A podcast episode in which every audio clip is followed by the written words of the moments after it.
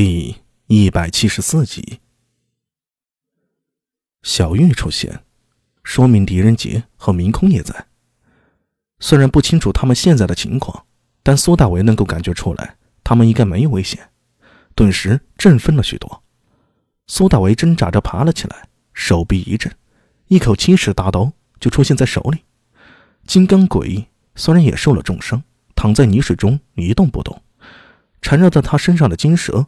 忽地昂起了头，蛇信吞吐，发出嘶嘶声，好像是在威胁苏大伟等人。不过，当黑猫落地后，金蛇顿时停止了肆意，如临大敌般看着黑猫。小月，你怎么会在这里啊？苏大为伸出手想去抱住黑猫，就在这时，诡异突然发出一声怒吼，巨大的身体挣扎着，似乎想要站起来。苏大为脸色一变，连忙挣扎站起来。拦在黑猫身前，诡异喘息着，缓缓撑起了身子。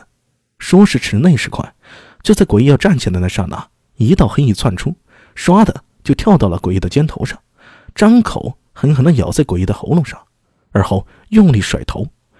诡异发出凄厉的嘶吼声，带着极度的不甘，身体化作滚滚黑烟，迅速弥漫开来，把他包围起来。黑三郎！苏大伟瞪大了眼睛。惊讶的喊出声来，黑影一闪，就到了苏大伟的身前。黑三郎摇头摆尾的扑了过来，双爪搭在苏大伟的身上。黑猫跳到苏大伟的肩膀上，用一种不屑的目光看了黑三郎一眼。苏大伟抱着黑三郎，目光却落在诡异身上。黑三郎似乎察觉到苏大伟的担心了，于是转身冲着那段黑色浓雾，发出一声绝非狗类应该发出的咆哮声。黑雾。剧烈翻滚，并迅速消散。苏大伟诧异的看了黑三郎一眼，因为他从黑三郎的咆哮声里听出了一种威胁的味道。这鬼看上去不弱，虽不知道是什么品级的鬼，但是从他的表现来看，应该不是什么低级鬼呀。现在那翻滚的黑雾中有一种极为强烈的恐惧情绪传来，他害怕黑三郎。苏大伟疑惑了，于是小心翼翼地向前走了两步。喂，小心！苏庆杰这时候也缓过一口气来，见苏大为靠近诡异，他也脸色一变，忙大声提醒。话音未落，黑雾已经散去了，诡异的真身出现在了苏大为和苏庆杰的二人眼里，两人都愣住了。黑雾散去之后，那形容可怖的金刚诡异已经不见了踪影。半蹲在泥水中的是一只大约一尺高的小猴子，小猴子的毛发纯白。脖子上还缠绕着一条金蛇，好像戴着一根金链子似的，煞是可爱。黑三郎低吼着，跟着苏大为逼近了小猴子。小猴子吱吱的叫着，然后就跪倒在地上，双爪抱拳，做出求饶的模样。这是刚才那头诡异。苏大为有些诧异，忙喝住了黑三郎，走了过去。小猴子的身体颤抖不停，见苏大为过来了。他连连叩首，手中叫的更是着急，好像是非常害怕。苏大为蹲下身子，伸出手去，金蛇猛然昂首，发出嘶音，喵！苏大为肩膀上的黑猫叫了一声，金蛇身子一颤，忙缩了回去。小猴子则连忙发出吱吱的叫声，一只爪子按住了金蛇的身体，同时向苏大为叩首更急了。苏大为。他害怕猫。苏庆杰有点懵了，看到这一幕，忍不住大声说道：“苏大为看了他一眼。我知道，这是你的猫。啊，狗也是你的？当然。不知为什么，苏庆杰突然有些羡慕苏大为了。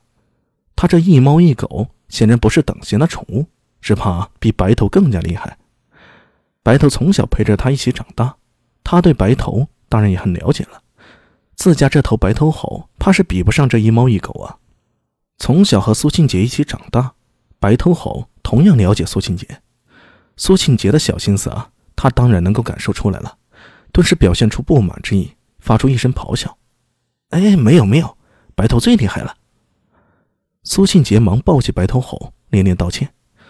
苏大为的一猫一狗虽然厉害。但白头猴却是一直陪着他长大的，感情更加深厚。他虽然羡慕苏大伟的猫狗，可要让苏庆杰选择的话，他还是毫不犹豫的选择白头。呃，苏大伟，这是怎么回事？我怎么知道？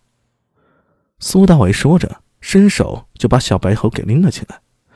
小白猴在他手里啊，一动也不动，瞪着一双灵动的眼睛，可怜巴巴的看着苏大伟。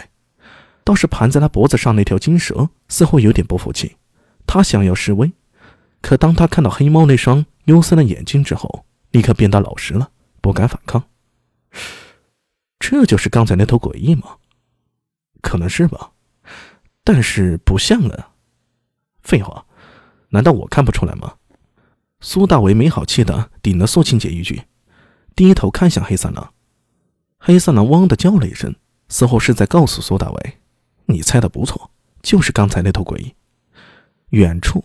李治在房一爱的搀扶下缓缓走了出来，他脸色煞白，来到苏大伟的身边。刚才的一幕啊，他也看到了。说实话，他虽然看上去没什么大碍，可心里也害怕的紧。这可是诡异啊！这好像是幻灵。